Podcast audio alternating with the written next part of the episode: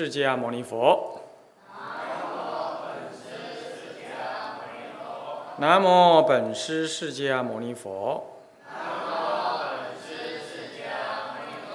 南无本师释迦牟尼佛。无上甚深微妙法。无上甚深为妙法百千万劫难遭遇。我今见闻得受持。愿解如来真实义。中国佛教史，各位比丘、比丘尼，各位沙弥、沙弥尼，各位居士，大家阿弥陀佛。阿弥陀佛。请放掌。哦，我们上一堂课上到这个。讲义序文第二页啊的第一行啊，就是说，这个我们佛教徒，甚至出家，有特别是出家人，呃，对于佛教史的理解态度，是不可以用世俗的、纯学术的，以怀疑为立场的，或者是以将佛陀当作是世俗人。凡夫，啊，甚至于把菩萨，呃，这个这个这个罗汉等也当作是凡夫，把整个佛教的历史发展，从无论是思想还是教团形式等等，通通把它想作是一种社会人文的一个啊，极世俗极凡夫的一种流转方式。一般凡夫的人人间的人人间的这种世俗事，当然他是。他是这样，那么我们上一堂课说到了，嗯，呃，佛是大智慧者，那么具足神通，具足这个智慧，菩萨罗汉亦复如是，他们所推动的这种佛教历史的发展，啊，它并不是像凡夫这样子的，啊，从无到有，从呃慢慢的这样发展演化呃出来的。因此呢，也就不能够再运用这个所谓的啊人类漏略的六根所看到的这种经验，以这个经验所呃结集、整归纳出来的所谓逻辑性呢来看待佛法啊。那么我们也提到了，虽然佛法呃，我们以人的立场看到世尊啊。用人的方式来示现，在我们这个世间，啊，好像也以我们人所理解的、认为必然的那种方式呢，来啊示现、来教导我们佛法。可是你要知道，佛法并不局限于世间，啊，这件事情呢，大家务必也了解。所以佛法对我们人类来讲，它是它是出现在人间。但佛法不唯一出现在人间，佛法即使是现在它出现在我们人的这个人间，那为我们所学习。然而，它也不局限于人的立场跟人的经验，啊。那么，这个也就是佛教佛弟子应该建立健全而不偏颇的佛教史观。毕竟，佛教是一种生命觉悟的实践与信仰。是一种觉悟的实践，是一种信仰。既然它能够是觉悟的实践，所以它实践出来是一种整体的生命的大觉悟。它超越人类肉身的限制。这并不是我们把佛神化了，不是神化。哎，你要知道，如果你本来就能够跳过那个水沟两米宽，然后有一只蚂蚁说：“啊，你好神哦！”你觉得会不会啼笑皆非啊？那不是本来你能本来你的能力吗？他说你好神，这是你相对于蚂蚁来说，蚂蚁它不能嘛？那你他当蚂蚁当然说哦你好神哦，那对你来讲那是你本能。所以说我们说佛有神通，这不是我们把它神化啊？什么叫把它神化？就是说呃他本来就是大凡夫，我们的造神运动把它拱成像神一样，那当然没话讲。问题是今天呢？呃，世界上也也也承认，人类在进入禅定状态，身体的皮肤的温度可以增加很高，乃至于人类可以用意志力来扭转什么呢？扭转这个这个这个这个铁质的那个呃这个汤匙啊什么。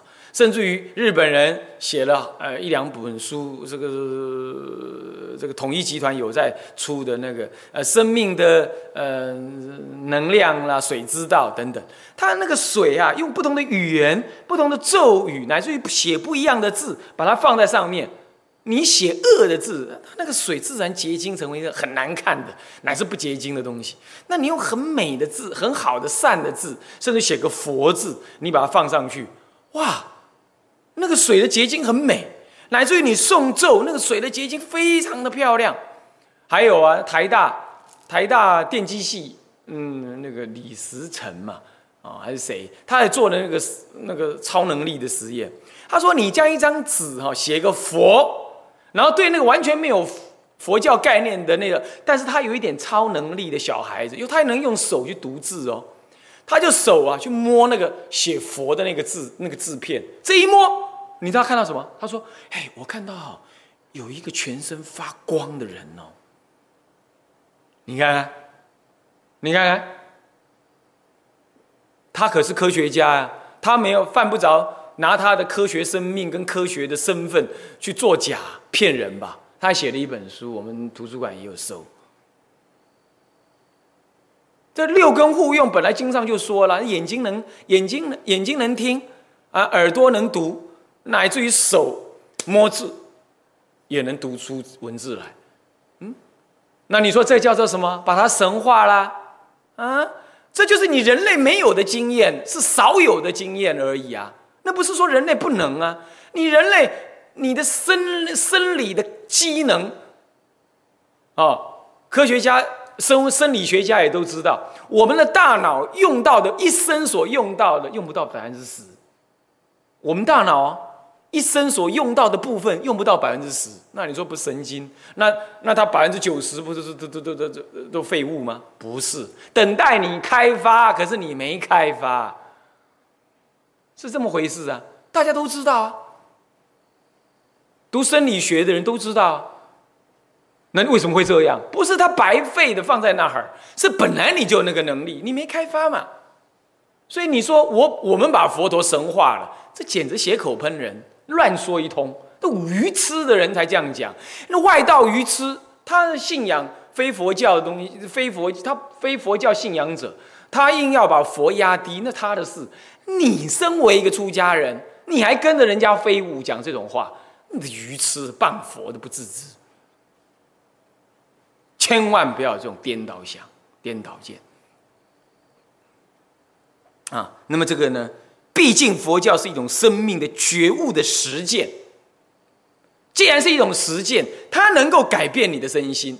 再来一种信仰，既然是一种信仰，你相信佛菩萨祖师，他是真实不虚的说明经典中的意义。你不能够随便的去以怀疑做出发点了，没有错。佛陀是说我的话，你要经过理性去理解，那是他告诉声闻人。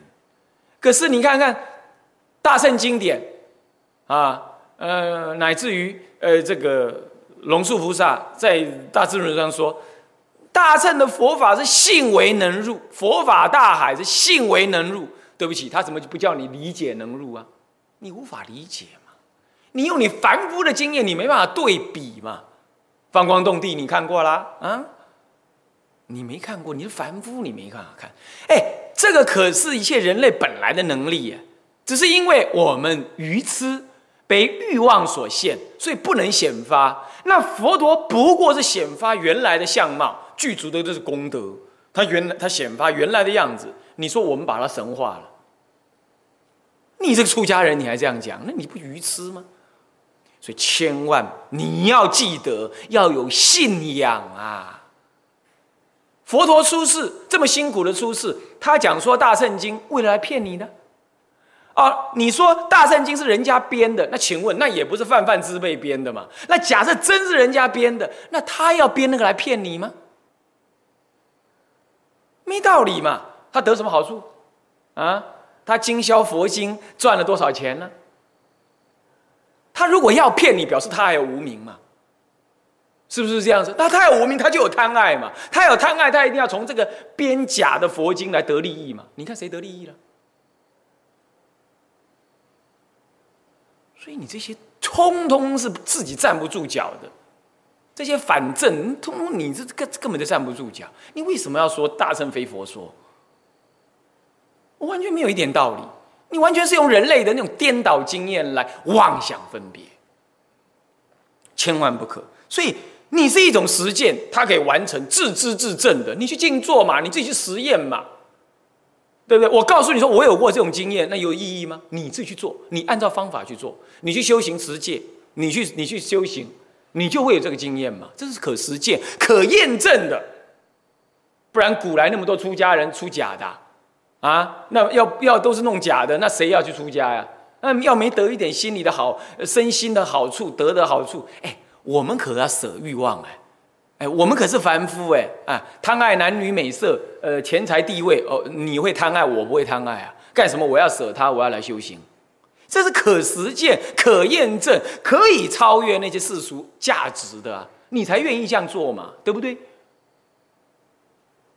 同样道理，有很多是你实践而不能一时理解的，那你就要知道，那是一种信仰。信为能入，你身为一个佛弟子，你不能先以怀疑做出发点。哪怕你研究佛经、研究佛教的呃呃呃呃呃的的的历史，你可不能这样想。哎，以前的人可能造可能造假哦，你真的是以小人之心度君子之腹。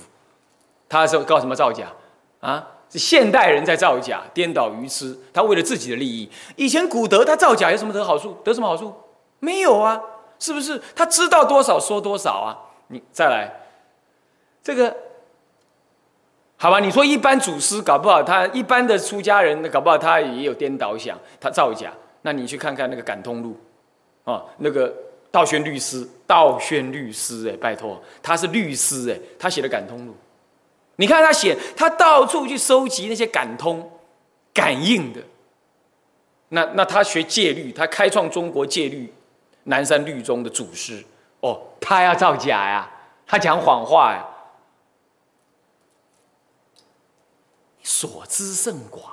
你中国佛教摆着这么多的例子案例，这这西域西西域传来、印度传来的经典，说的这么样子的明白，你你完全不信哦，你完全视若无睹哦。哎，但是那些世间学者稍稍用一点点白话文，举了一点点他自以为是的所谓证据，哇，你的信到了，那耳朵都啪啪的这样子了。你说这不是业障，不然是什么？两千多年来的佛教，没人这样子像你这副德性的，就这个时代，专门去信外道，信的这个样子。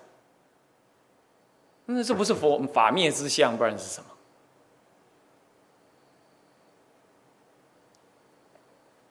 么？啊，所以说别忘了有信仰。那你说，哎，信仰会不会盲从啊？什么叫做盲从？你依着自己的颠倒念跟欲望，你选择你要信的去信，这就叫盲从。可是我们作为一个佛弟子，我们为什么出家？我们相信佛陀是圣者嘛？我们已经相信佛陀讲的是圣言量嘛？是不是这样子？那圣言量。我不能证得，我还不能证得，我唯信能入。哎，这是我经过理性的抉择、分析跟考察。我相信佛陀是一个真实。宇宙之间要是说有一还有这么样子的骗人的人，如果佛陀还要骗人，天底下没有真话了，是不是？自来古古祖师说的嘛，天下名山僧占多，是天下好话佛说尽。你我们今天如果凡夫，哪怕是。呃，居士好，居士他在家人算了，不提。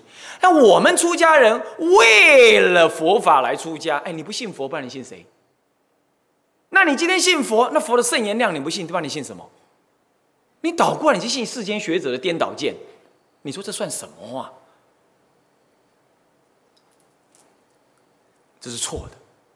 那么怎么办？所以你要提醒。你自己，佛教是一种觉悟、生命觉悟的实践，你要去实践，你就知道为正相应。不是不是一一切都拿比量拿人类经验来说的，哪怕是你经验中还得不到，呃，还证明不到，你实践还证明不到，那起码你要信仰。他说了，他固然以佛教固然以人类的理性经验为基础，为方便，但绝不以人类的一切理性或者一切的经验为限制。这就是我刚刚一再说的，没有错。佛陀也告诉你啊，什么？是苦，什么？是乐，什么？是不可做，什么？是怎么？样，什么？是错的。他也依着人类的经验来给予说明这样的事，没有错，没有错。他也依于这个为基础，可是请请注意，我说基础不是全部，对不对？不是全部。他方世界的人，你有经验了啊？那个在法华会上面，呃，十方世界的众生全部来了，乃至于十方化网的分身诸释迦牟尼佛，通通来到灵鹫山了。这个时候呢，哇，呃。现前的这个弟子都都都都都把位置都占满了，他就移这些弟子到其他地方稍远一点，让远来的弟子们，呃呃分身的弟子们回到，哎，就坐到这个眼前来。哎，这你有经验了？你凡夫有经验呢？你没经验嘛？这个时候你唯有信。那你你自己没经验，那你又不愿意信，然后还要硬要瞎掰，说这叫做诶诶，这个叫做这叫做预言，这讲的是神话。你你这你你这不就是谤佛了吗？是不是这样子？那要一部经单独这样，你说那部经是伪造？太多经典都有这种都有这种神秘的超越人类经验的场景，《华严经》《地藏经》。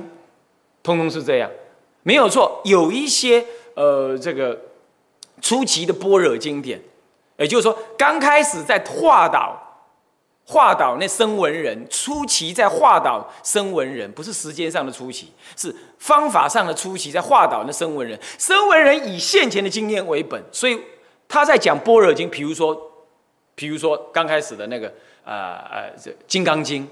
我们最常用《金刚经》，它就没有这样子的特别的，好像呃，这放光动地的这形象，因为它画导的就是以将要回小向大的声闻人为主的，所以他就不会了。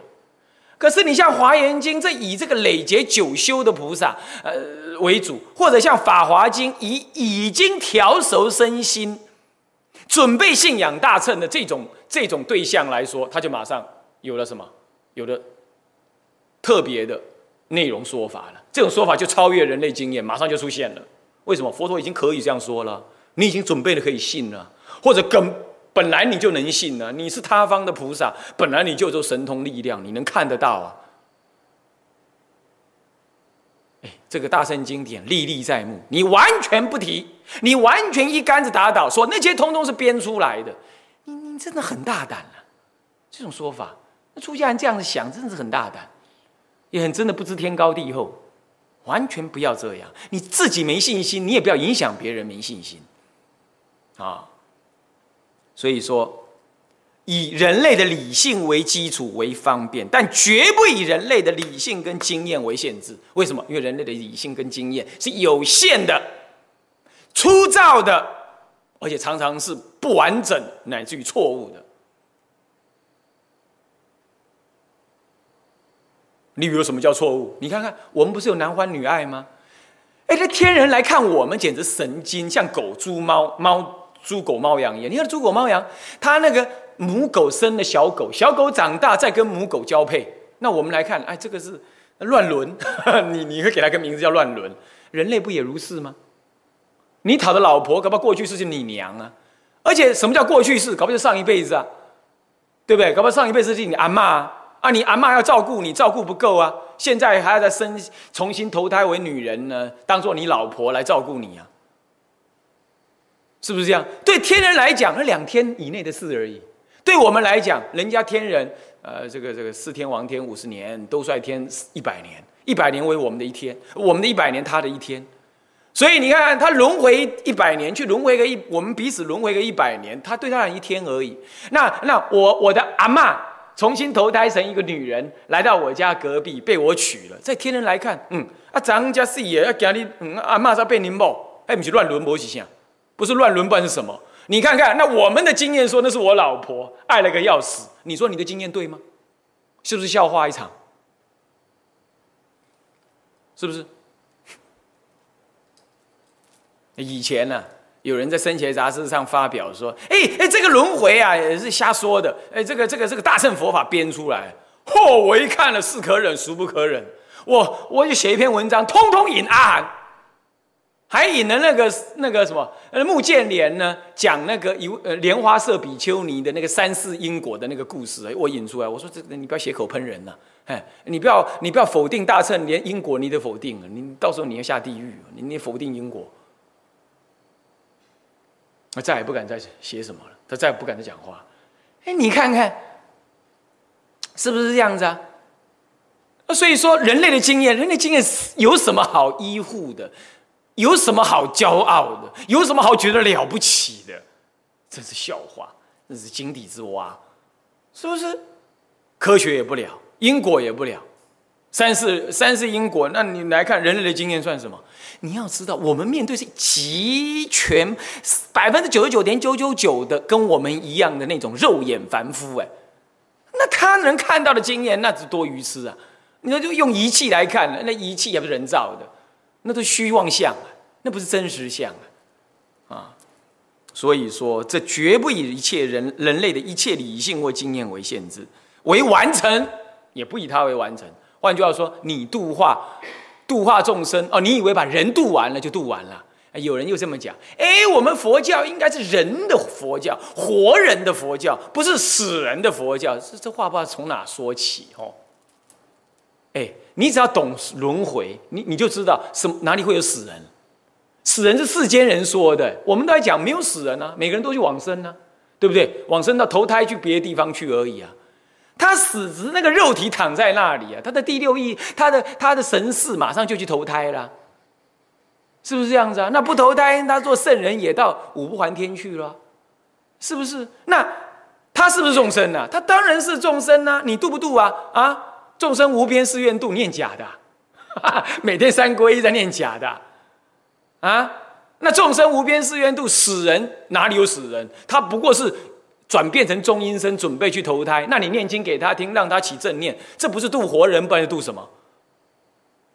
所以说这话通通是颠倒说，通通是那种那种什么卖教求荣的说法，嗯，轻痛仇快的说法。说这种话都是让什么？都是让那个外道听得很爽快，佛教都听得很难堪，而且颠倒人家的知见的说法。什么叫做佛教只渡活人不渡死人？啊，有死人呢？啊，有死人呢？都在轮回里头，这不是都要你渡的吗？所以说，有人就凭这个，他就什么呀？哎，那个水路啊，哎，堰口啊，那个都是中国的仪式啊。这个我们佛教讲求理性，我们呢不做那个玩意儿，没有错了。这 确实是有人拿来赶金灿做赚钱的勾当了。哎，这是人错，不是法错。哎。哎，你可要弄清楚哎，你是要有点知识一点也嘛好一点，对不？是不是这样子啊？你要批评，你就有胆，你来批评说这里这个法哪一件事情错，哪里没有菩提心，哪里是外道，你说吧，是不是这样子啊？你不能够拿那个外表，然后乃至有人做错了，你就说哎，那是中国的仪式，中国的仪式，我们说依法不依人，他要是里头有佛法的内涵，你依不依啊？更何况里头完全依的经典，那是一个修行立身的善巧方便、发菩提心的一个什么呢？一种具体的修观的方法。你不去了解它，你就一竿子说：“哎，那只是个宗教仪式。”好了，那我请问你，宗教仪式有什么不对？嗯？为什么不需要仪式？读经不是仪式吗？研究佛法在那里研究，不也是一种仪式吗？那只是一种动作，无非都是为了理解佛法嘛。当我们呢，一群人领着一群人，专心一意的唱诵这些经文，并且随文呢入观，我们不是也深化那个经文的理解吗？加强我们对众生的悲悯吗？这怎么会是仪式哦，你你讲两句仪式，好像嗯，那都是白痴在做的啊，那都是没有意义的，那也是错误。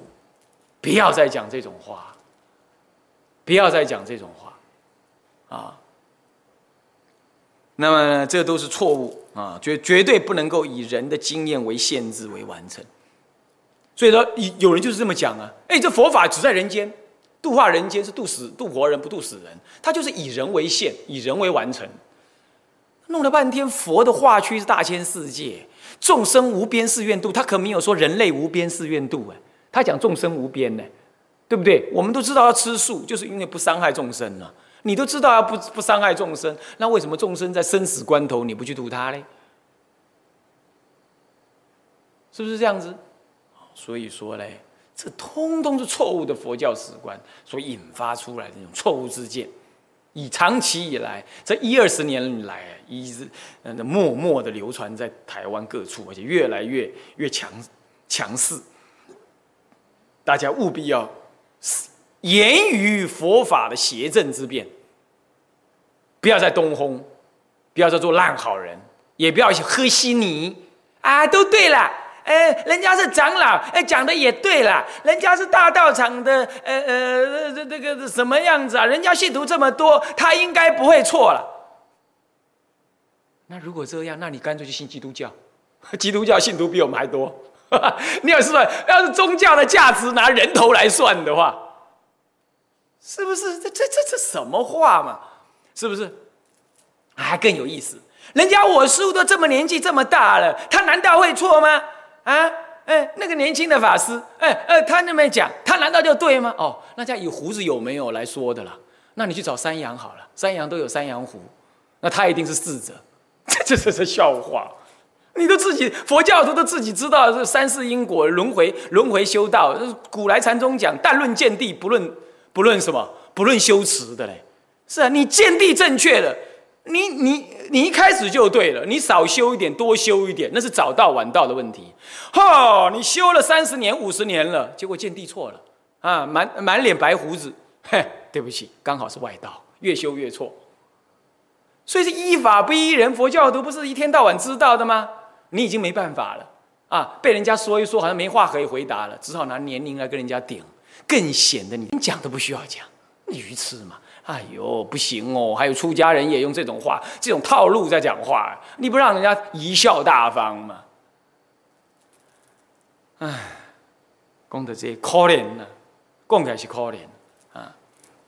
多说了，好像以为我喜欢说人家出过失，我没有喜欢说人家过失。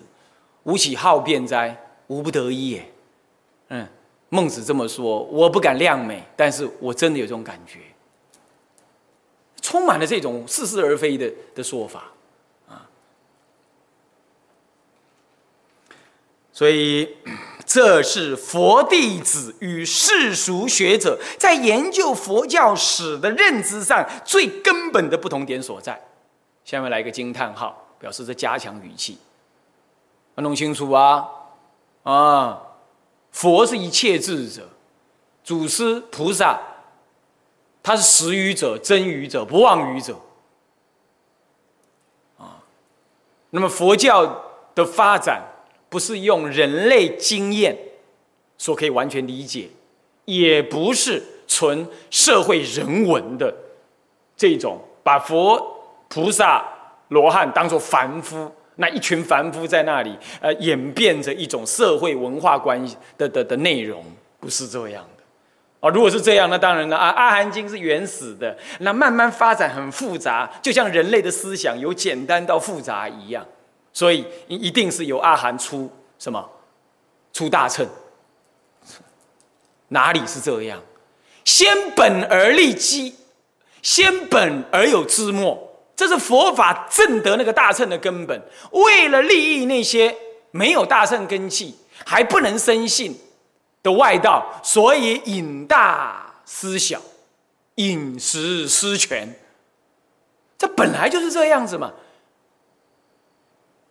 一个真正彻底的开悟者，他不会开悟了，哎，开悟小部分，慢慢的才开悟大部分，开悟大部分。如果这是凡夫，有可能他是佛，哎。他一下正得，而且累劫修行已经多累劫以前成佛了。他一下就已经到达那个最完美的大圣境界。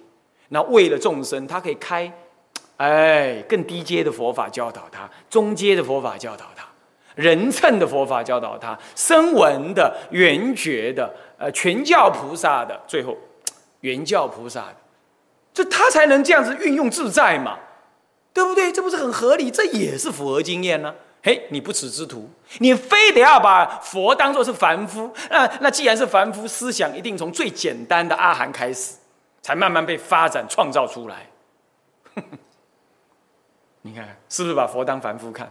是不是把佛教的发展当作是一种社会文化的现象在看？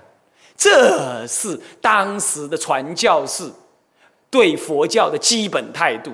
他就把你佛当人嘛，他怎么可以把你佛当佛看嘞？对不对？那你今天你作为一个出家人，你不知道人家是用这种态度在研究佛教的，你也跟着跑，还说对？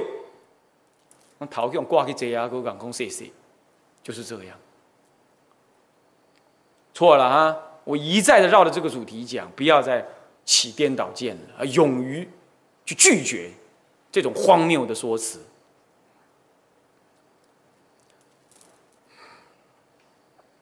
所以我们深信，也唯有在深切地认清了这个差异性之后，我们跟世俗学者的不一样，佛弟子才可能真正的从佛教史的世俗性研究，世俗性的研究就是也是一些文字嘛，对不对？好，那么是人去结合起来的那些资料嘛，看起来是世俗性的。你能够从这世俗性的研究当中，让他仍然能具有宗教的实践内涵。你能从这些世俗人的研究成果，乃至于我们自己去看的那些佛教史史的基本的原始的的的的的呃史料，我们从这些去看，然后也进行所谓的研究跟比对等等这么一个关系，这是可以的。但是这个我们要不同的眼光来看待它，它才能够具有宗教实践的内涵。那因为它具有宗教实践内涵，什么叫做宗教实践内涵呢？你看到说，哦，佛教这样发展，你看到佛陀当时在本身故事里头，他怎么样行菩萨道，你就升起一种我也应当如是的这种想法，而不是把它想成说，哼，这 哪有说自己割肉割舍身喂虎的啊？我去叫哎，哪有说什么佛陀当当鸽子当鹿鹿王啊？哪有这样？嘿嘿，都马是误缘了你啊，错了。不是，那就真的佛这样做过。他做过鹿王，他自己牺牲生命，去喂养他人。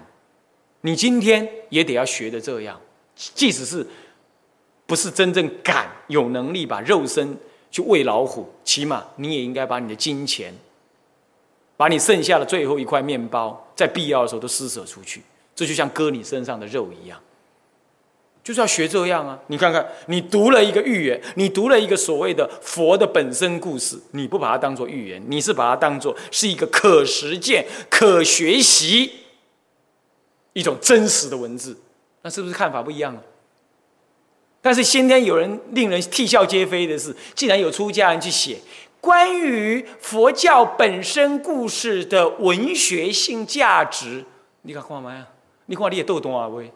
他把这个当做是文学性价值，然后还还写了洋洋洒洒，呃呃呃，去比较了什么安徒生童话啦，什么哪一种寓言故事啦，哎啊，然后最后结论是说，嗯，这大概是发生在西元几世纪呢？呃，为了强调宗教情操，呃的很高超的这种呃佛教寓言文学，哎，他写的高高兴兴呢，他顶了一颗光头写这种东西呢，哎，是在文也是起尿戏搞爆的。要写出这种结论出来啊！所以说嘛，他颠倒，颠倒成这副德性。那当他师傅的，哦，他应该觉得可耻。如果你徒弟读佛学院，就写出这种文章来，你应该觉得可耻。你怎么还好好意思炫耀说我徒弟读什么什么研究所，什么什么佛学院呢？应该是，应该是没脸见人，的钻墙钻到土地。都都都地底下去才对呀，是不是？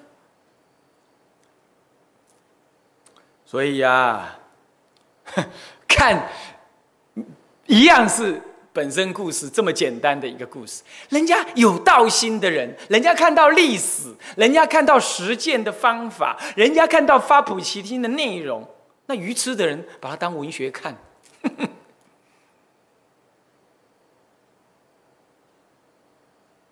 听懂了没有啊？啊？所以啊，千万要处河汉界，划清界限啊。那么，从而我们能够让它具有宗教实践的内涵，从中，从而得到我们面对未来的时候呢，所应该明白的，我们应该怎么发心，所应该依循的，我们应该依什么道理的道理跟启示。你比如说，光看一个本身故事的这种历史的这种这种角度，啊，这是佛的历史，那你就要这样知道说。啊，佛你看在礼节以前就这样发菩提心，那我今天在道场里头，我哪怕做的太累，那也不像佛这样子舍身喂虎吧，也不像佛这样子，哎，自己跳到火堆里去烧死喂喂养他人吧。那我今天这样子，我还可以睡觉，我还可以吃饭，我还保有着肉身，那我还能够叫什么苦吗？你看，当你看了这个本身故事，你映射到自己的是一个怎么样子的道心呢？你自己把它当真的看，你才会产生这种宗教情操嘛。如果你把它想，哦，这个预言倒写的真好啊，哼 能增加我们的宗教情操啊，那那你会怎么想？那那写预言嘛，那当然不是真的，那不是真的，我当我干嘛要学它？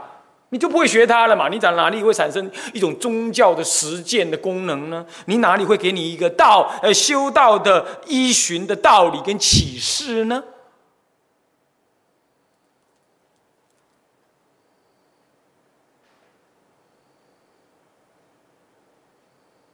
佛陀在世的时候，曾经头痛三天。他说那是过去式呢，怎么样？呃，他在当小孩子的时候，人家呢抓鱼，那个结果那个渔网很大一只啊，他拿棍子敲那个鱼头三下。也有人把它当做是这个是呃讲解呃呃这个这个呃这因果的故事啊的一种寓言。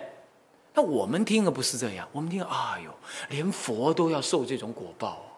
那今天我肚子痛啊，我哪里腰痛？我哪里呢？人家都用 Ken Ken 用阿甘那古诶，阿兰病恹恹的，啊，我们这就知道了嘛。过去式的因缘嘛，怨不得别人嘛。你从这个故事当中，你产生启示嘛？你深信因果嘛？啊，你你你的史观是这些话，佛不会骗人，那你就得利益。你的史观要是把它认为说，哎，这些公办改，这这这这，呃，讲一讲怎么样？那你就不能升起信心。同样道理。同样的道理哦，《华严经》哇，那个诸佛菩萨从十方来；《法华经》哇，各自的菩萨从十方来，然后怎么样？《地藏经》啊，佛说的时候放种种的好相光。你要是真的相信，你会觉得哦，好庄严。你正在诵它，你的心就收摄了。好，你内心起的无限的敬仰跟辱目之情，对吧？是不是这样？真希望我也能够在场，亲眼看到那种好相光，那多好啊！你是不是产生这种想法？然后因为我看不到，所以产生一种惭愧，然后也因此产生一种仰望，然后因此你就专心诵这部经。那如果你不是这种想法，你在想，哎，这个就是要发起我信心啊，我都已经有信心了嘛，不然我还诵地藏经干什么？赶快念过去，赶快念过去，赶快赶快，我要念重要的东西，我要念重要的东西。你看你怎么念地藏经？你一定在经当中分好坏，分重要跟不重要，哎，划重点，这不是重点，我赶快念过去，甚至跳过去。也因为这样，所以就有人开始乱集结经典。哎，这句我要，哎，那句我不要。道信禅师不是说吗？自道无难，唯嫌简则。你就正在简则。那佛说的字字金言金句，你凭什么你那个凡夫念念头你能够结集呀？你说，哎，我学儒家也有所谓的集经。哎，儒家是是人师之言呢，这凡夫的话哎，他要怎么干，你让他去弄嘛。这佛说的经言，那句句前后多句，前句后句，这不会有多，不会有少。固然经过翻译，有稍许的差异，那也只是文化用词上的差异而已。精神是没变的。哎，你你把佛也当凡夫啦，好大的胆哦！你就是你可以选佛的什么话才才说的好，我的什么话说的不好？你想想看，佛会不会这样？嘿嘿嘿，嘿嘿嘿。我讲经了，佛，你看佛会不会这样？佛不会多一个笑话，佛不会多一个咳嗽，佛不会没有必须要说的话多说半句的。你要知道，这才叫做佛哎，佛有完全的智慧，是不是？所以他不该说的不多半句，他应该说的不少半字。他是这样子才成成就是经言所清宣之经典呢。那如果是这样，你你有能耐就碾掉一个字，碾掉一句，多两句，说这两句比较好啊啊，说这句才好啊，那句不必要用，可以这样吗？通通是一种把佛等闲看的这种态度。大乘佛法重点在中经，忠于经典，然后呢，信佛，重行三大项。你别忘记，一定忠于经，经是佛清宣；信佛一定深信佛，他信佛超过信人人师，超过信祖师，信佛。因为诵经，因为信佛，经是佛所说啊。因为我信佛，所以经领受为一切的妙法。然后因为这样，所以我依经而行，完全实践。即使是我还不能证得，我也依信而入。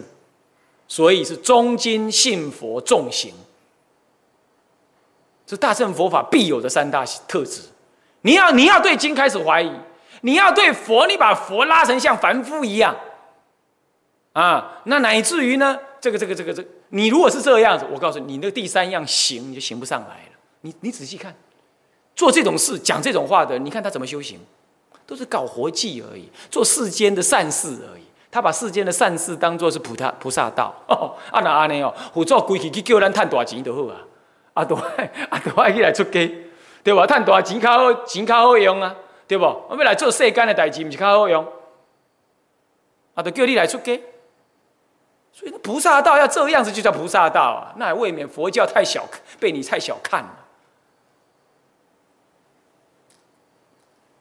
所以这都是牵涉到正确史观跟不正确史观所引申出来错误之见。你看他也修行，你看他也忙乎乎的，你看他讲起佛经来后也是呃呃头头是道，可是这根本如果有错，通通有问题。史观一错了。一切皆错，所以相信我，这事情实在是观察太久太多了，啊，好，那么这样子呢，嗯，时为佛历二五四四年夏安居啊，那个时候青龙寺的时候写小文章，那么接下来我们来看看大科，这个大科呢，就是说呃讲纲啦啊，呃这个讲纲首先是玄坛甲一甲二甲三。分三大科，啊，第一科是玄坛的，玄坛第一科是道人为何仍要研究佛教史？这里头分四个项目来说明为什么。那么呢，第二大科是什么呢？玄坛的第二大，什么叫玄坛？就还没有进入主题之前呢，先将周边的概念、基本的跟主题不直接有关的内容呢，先给予怎么样？呃，先给予说明，建立清楚，发起你的意乐。发起你的呃信心、好药之心，以及建立你的根本的什么呢？学习的态度等等，这些都叫做玄谈的内容。那么第一项玄谈内容是问道人为何仍要研究佛教史？第二项的科，第二项内容是甲二，这是二进位法。我们用甲二，甲二是什么？历史跟历史研究泛论。什么叫做历史？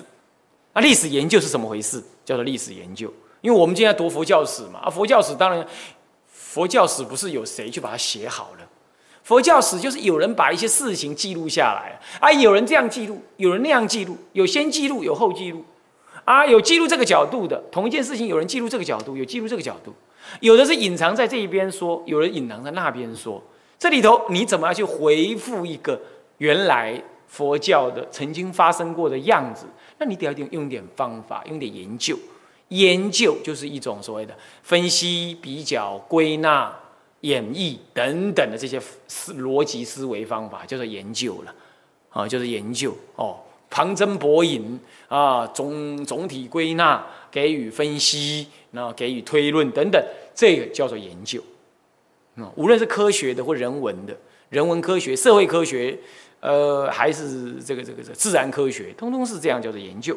啊，所以说历史研究范论啊，这样。那么第三科呢是什么？佛教史以及佛教史研究概说，就再谈。前面先谈到为什么要研究佛教史，接着就说到什么是历史，那历史的研究又是怎么回事？慢慢再引入到，那么佛教的历史又是什么？那么佛教历史的研究又应该怎么来操作？这样知道吧？这样知道吧？好，是这样。那么就是分这三大科，你你把这三大科通弄清楚了，你来研究佛教史，你你基本的见解你才不动摇啊。那我前面在序文里头所讲，基本上就是这三大科的主要内容、核心思想。不过我们接下来要更细腻的来给予说明，这样诸位了解吗？诸位了解吗？好，那么这是玄谈的部分。那第二就是入文，就进入到诶这个佛教史的本来的呃就是原文的说明。这里头也会依着讲义呢，略微提出几个。继续，呃，在讲义的重要的部分，我们再把它说明一下，然后就进入到啊这个呃那本课本当中来啊。所以说，我们先看我们的讲义，然后再用运用课本啊。那么这样，好，好。那么现在翻到呢，那是第一页哈。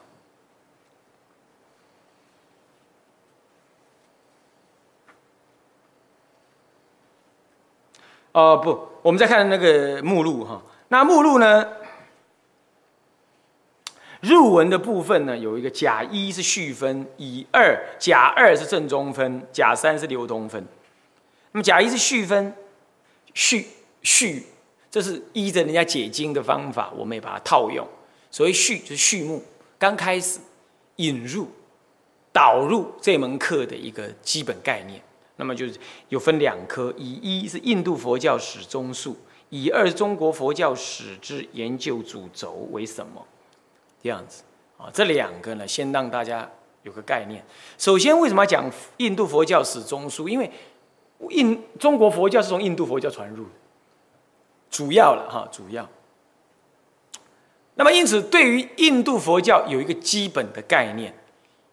人家研究的结果，如果无损于对佛教的信心的，好，那么有一个基本的概念，那我们去给予理解，好，或或者是说，哎，一般人研究的结论也其实跟佛经上所显示的一样，那基本上他就没有带有一种偏见。那我们拿来理解一下，说哦，印度佛教大概是怎么样？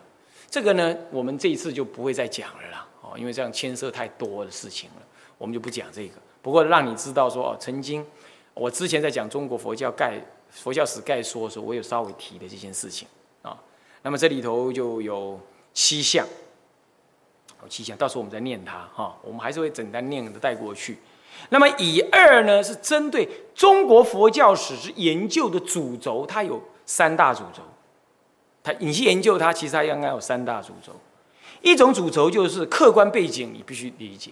这传统的佛教史，尤其在早期，西方研究历史的方法论没有进到中国来的时候，我们一般写历史都是站在教团内部来写历史，就教团里头的事情记一记，这样就对了。